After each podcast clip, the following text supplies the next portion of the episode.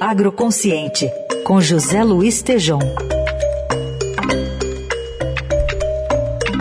Tejon hoje traz uma conversa que ele teve com o primeiro brasileiro que chegou ali ao Monte Everest, lá no alto, a maior montanha do mundo, e que tem muito a ver com uma lição de sustentabilidade para o agronegócio. Oi, Tejon, bom dia. Bom dia, Raíssa, bom dia, ouvintes. Eu estou aqui com um brasileiro único, o primeiro brasileiro que chegou no Everest. E nós estamos aqui em Colíder, no Mato Grosso, falando de meio ambiente, de agronegócio. E o Valdemar Niklevics, ele tem uma reserva no Paraná, uma reserva florestal, ambiental linda e está produzindo também mel, fundamental para a saúde. Então, Valdemar, você já esteve em todas as montanhas do mundo.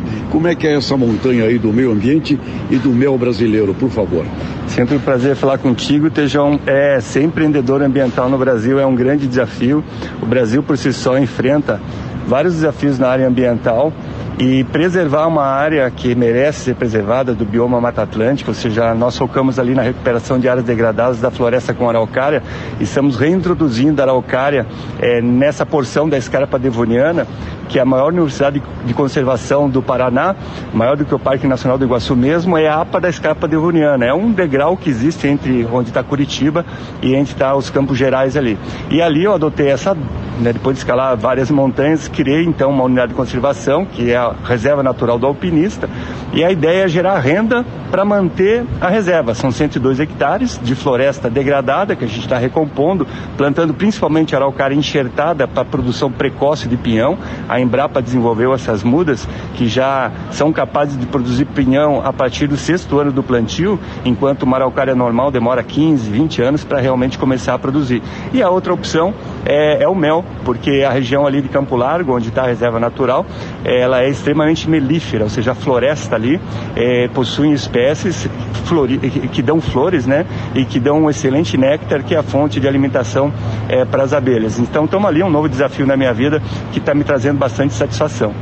Meu caro Valdemar, você esteve lá, 11 mil metros de altura, montanhas, primeiro brasileiro no Everest.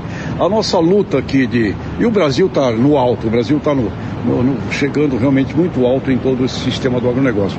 Meio ambiente é o caminho que você está é, compreendendo, é o caminho para a gente doravante? O caminho é sustentabilidade, Tejão. Então você veja, vamos voltar para o agro e lembrar que o mel é um produto extremamente benéfico para a saúde e é um produto fruto da nossa floresta. O mel brasileiro é considerado o melhor mel do mundo, melhor que o mel europeu, melhor que o mel americano, melhor que o mel chinês, que é o maior produtor mundial de mel do mundo. Porque as nossas abelhas são sadias, as nossas abelhas são crioulas, as nossas abelhas são africanizadas, são as apis melíferas, que cruzaram com as abelhas europeias e com as abelhas africanas e deu africanizada. Eu costumo dizer que eu não gosto de chamar de africanizada a nossa abelha, para mim são as abelhas crioulas, né? Elas são super resistentes, elas não pegam doenças, elas não tomam antibióticos, elas não precisam de suplementação, aí por isso que o nosso mel é um mel puro, orgânico, de qualidade mundial, muito aceito no mercado internacional. Então é ter essa visão do agro que existem soluções é, alternativas para, lógico,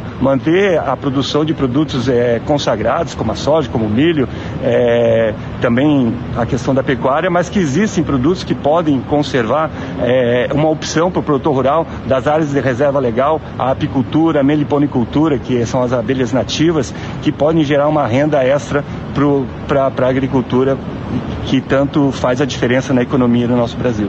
Muito obrigado, Valdemar Niklevics, primeiro brasileiro no, lá no Everest e brasileiro extraordinário fazendo um grande trabalho no mundo do agroconsciente. Estamos aqui em Colíder, Mato Grosso, né, num evento aqui da Show Rural, tratando exatamente desse agronegócio que vai para o futuro.